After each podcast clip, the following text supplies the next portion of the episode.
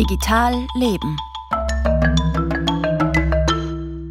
Menschen nützen vielerlei Prothesen. Sie tragen sie als Brillen auf der Nase, wenn sie schlecht sehen. Sie ersetzen damit kaputte Kniegelenke oder sogar ein ganzes Bein. Was aber, wenn wir Körperteile nicht ersetzen, sondern unseren Körper mit zusätzlichen Körperteilen erweitern? Ob unser Gehirn da überhaupt mitkommt, untersucht das Third Thumb Project. Bei diesem Experiment an der Universität Cambridge bekommen Menschen einen mechanischen dritten Daumen an eine Hand geschnallt. Irmi Wutscher hat sich das Projekt angesehen und mit der Designerin des dritten Daumens, Danny Claude, gesprochen. Yeah, so the third thumb is a augmentation technology, um, so it is an extension uh, on the human hand. Die Neuseeländerin Danny Claude hat den dritten Daumen als Masterarbeitsprojekt für ihren Studiengang Produktdesign in London entworfen und gebaut. Der zusätzliche Daumen ist aus grauem Plastik aus dem 3D-Drucker. Er besteht aus drei Fingergliedern. It looks like a thumb. It's got two degrees of freedom. Uh, it's flexible. It's 3D printed.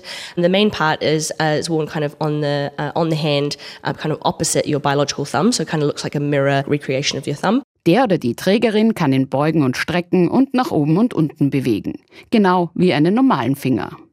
Er ist mit Gummibändern am Handgelenk befestigt, liegt also dem echten Daumen quasi gegenüber. So the, the third thumb is toe controlled. Der künstliche Daumen wird mit den großen Zehen gesteuert, über zwei Drucksensoren in der Schuhsohle. Mit der einen Zehe biegt man den Daumen ab und streckt ihn. Mit der anderen Zehe bewegt man ihn auf und nieder. Um, Auf Danny Clothes Website sieht man Fotos und Videos, in denen Menschen mit dem extra Daumen zum Beispiel eine Trinkflasche halten und mit dem regulären Daumen und Zeigefinger den Schraubverschluss öffnen. Beim Jenga-Spielen können Sie zwei Bauklötze gleichzeitig ablegen oder auf der Gitarre ganz neue Griffe erfinden. Wegen dieser Bilder sind Gehirnforschende auf Clothes Arbeit aufmerksam geworden. Mittlerweile ist der dritte Daumen ein Forschungsprojekt des Plasticity Lab an der Universität Cambridge. Dort untersucht man jetzt, wie das Gehirn mit einem zusätzlichen Körperteil umgeht. Dafür wird regelmäßig Menschen zwischen 3 und 98 Jahren der dritte Daumen umgeschnallt und dann mittels Scan geschaut, was deren Gehirn tut.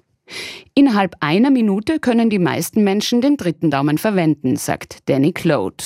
Für die Studie benutzen die Probandinnen und Probanden ihn dann fünf oder sieben Tage lang zu Hause. And yeah, we're seeing kind of um, from our initial research that there's a shift in the representation of the biological fingers in the brain. So bei unseren ersten Versuchen haben wir gesehen, dass das Gehirn schon nach fünf Tagen die biologischen Finger anders verarbeitet. Aber wir müssen noch Daten sammeln über die längere Benutzung. Uh, uh,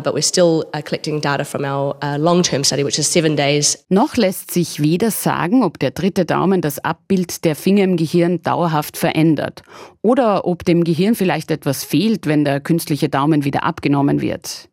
Denn die Forschung zu solchen abnehmbaren Körperteilen steht noch ganz am Anfang. Sie ist aber wichtig für die Zukunft. Schon jetzt wird diskutiert, in manchen Arbeitsfeldern, etwa der Pflege oder der Industrie, Menschen zur Unterstützung mit Roboterarmen auszustatten. Bevor man das tut, sollte man sehr genau untersuchen, wie das menschliche Gehirn damit umgeht, sagt Danny Claude. Wenn das ein Körperteil ist, das man jeden Tag in der Arbeit an und dann wieder ablegt, dann sollten wir sehr genau wissen, wie sich das auswirkt. Nicht, dass man sonst mit dem Auto von der Arbeit nach Hause fährt und das Gehirn geht davon aus, dass da noch ein dritter Arm ist.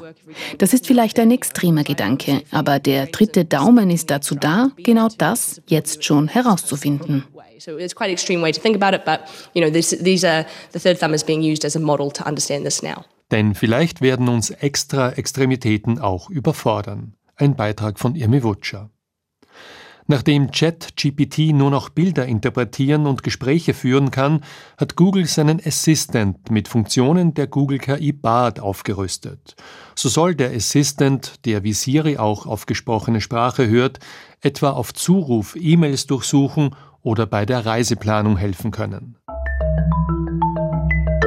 Das war Digital Leben mit Franz Zeller.